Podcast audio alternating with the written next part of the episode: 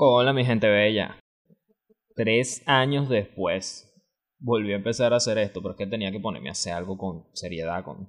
Bueno, este es el primero, no puedo decir todavía que lo estoy haciendo con seriedad, pero voy a tratar de hacerlo una o varias veces por semana, de grabar un podcast hablando de alguna noticia interesante aquí del tema. Bien sea del anime, bien sea del cine, bien sea de, de alguna noticia buena o una noticia mala. Hoy voy a empezar con una noticia mala, como para traerme buen augurio. Vamos a hablar de la muerte de Kentaro Miura, el creador de Berserk. Yo había puesto en un post en mi Facebook personal que eso era un mal augurio para los que son fanáticos de One Piece. Y ciertamente, apenas sale la noticia de que se muere uno, se eh, sacan las noticias de que se mueren un poco. Antier sacaron la noticia de que se murió la voz de Jesse en latino, la voz de Pokémon de Jesse. La voz de Jesse en Pokémon. Y así van a seguir. No crean que eso se, se, queda ahí. Porque apenas vieron que la noticia de Miura, que es una noticia trágica, vendió. Empezaron a buscar noticias trágicas para vender y vender y vender. Así son los portales de noticias ahorita. Todos pendientes de un clic. Pero bueno, murió el 6 de mayo, lamentablemente. A los 54 años, lo que a mí ya me parece bastante joven porque ya yo estoy bastante viejo. Y fue de un infarto, al parecer. No fue de COVID. Aunque pudo haber sido una complicación posterior del COVID. Ustedes saben que esta vaina es más rara que la coña. La familia del mangaka realizó un funeral privado hoy. Pero no es la única noticia que ha salido. Pues. Posterior, o sea, como que a la semana para hablar de. Para seguir hablando de él, porque hay que mantener la noticia viva para seguir llamando clics. Porque así somos nosotros pendiendo un chisme. Bueno, por eso están aquí, ¿no? Pero salió de que ya.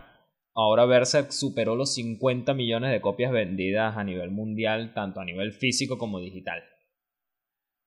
Y, es impresionante como cuando un artista se muere, muchísimas veces su obra se revaloriza y se vende más. Debe ser una coño de madrada que un artista se suicide que si por problemas económicos y después sale la noticia de que su obra se vendió por un millón de dólares. Debe estar revolcándose en su tumba. Seguro hay veces que por eso es que salen noticias falsas de que algún famoso se muere y no se murió un carajo. Sino que nada más el tipo necesitaba que se hablara de él y de los proyectos que está haciendo, pues. Quería estar ahí en el ojo de la noticia. La última noticia que salió fue que el asistente de, de Miura dio unas declaraciones en su Twitter para corregir los malentendidos que han estado diciendo de él, porque les voy a leer lo que dice para que vean. Cito textual. Los comentarios al final de un volumen recopilatorio publicado hace más de 20 años han provocado que muchas personas tengan un malentendido creyendo que el maestro tenía un estilo de vida terrible, basándose en información muy vieja. Escribiré esto porque no sé, escribiré, escribiré esto para que no se continúe afectando su reputación. El maestro tuvo una dieta bastante sana y acostumbraba a hacer ejercicio de forma regular en los últimos 15 años por lo menos. Él estaba física y mentalmente sano y no tenía ninguna enfermedad crónica. En otro tuit continuó. He estado tratando de cuidar mi salud, pero todos los años me enfermo, me resfrío o me contagio de alguna enfermedad. Recientemente me contagié de COVID-19, lo que me causó muchos problemas. Es una pena que el maestro se haya ido, aun a pesar de que siempre tuvo buena salud. Esas son, esas son las noticias. Y volviendo a, lo que decía antes de que esto era un mal presagio para los que eran fanáticos de One Piece, me puse a investigar y Kentaro Miura se murió a los 54 años. Él había empezado con Berserk en 1989, o sea, Berserk tenía 32 años publicándose y nunca la terminó. Y yo creo que nunca la iba a terminar, la verdad. Yo creo que iba a aplicar la de George R.R. R. Martin con Juego de Tronos, ya voy para allá. Vean esto, Masashi Kishimoto tiene 46 años. Y Naruto le tomó como 15 años. No, creo que más. No busqué ese dato. Tite Kubo tiene 43. Él terminó Bleach.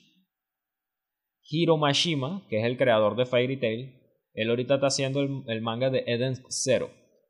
Ese es su tercer manga famoso, porque el primero fue Rake Master. Muy bueno. Luego Fairy Tail, bien malo si me preguntan. Y ahora Eden Zero, que me parece la fotocopia de la fotocopia. De hecho, si van a leerse algo de Hiromashima, no se lean ni, ni, Fairy, ni Tail ni Eden Zero. Yo les recomiendo que se vayan para Master. Bueno, él tiene 44 años. Y Eiichiro Oda tiene 46, la misma edad que Masashi Kishimoto. Pero él tiene 24 años escribiendo One Piece desde 1997 agárrense de los huevos porque ustedes, ese, el final de ese manga capaz no lo leen ustedes, capaz lo leen los hijos suyos, los nietos, si es que Ichiro Oda no se muere antes. Ojalá haga lo que hizo George R.R. R. Martin, que él estaba bien claro consigo mismo, digo yo. Dije, yo no voy a terminar esta vaina, yo le voy a contar a mi, a mi editor cómo termina esta verga. Si yo me muero, que vengan David y Wozniak y, haga, termine de hacer la serie. Tiene 24 años publicando eso, o sea. Y George R.R. R. Martin, el escritor de Juego de Tronos, él tiene 72 años y comenzó a escribir Juego de Tronos en el 93, o sea, 28 años publicándose también. Yo no le deseo mal a nadie, yo deseo que esa gente termine de escribir esas obras para que todos podamos leer. Y, y, y, en verdad espero que no se vayan a morir, porque los dos también ya están uno está dentro del rango de peligro absoluto, que es George R.R. R. Martin, y Eiichiro Oda ya está casi en los 50 años. O sea, los coge el COVID bien cogidos y no la van a contar. Bueno, eso es todo por hoy. Lo voy a hacer bien cortico. Ojalá, ojalá me, me establezca y ponga, me ponga a hacer este podcast así bastante seguido para sentir la conexión. Y me animando, y me animando. Porque lo que pasa es que estoy metido en mi casa y en mi casa yo no sirvo para una verga. Quisiera volver al estudio para poder, para poder sentirme más animado. No, no, es que tenga tres años yo en cuarentena, ¿no? Sino que he hecho otras vainas más y bueno, me dejé de la radio. Pero me encanta y quiero seguir.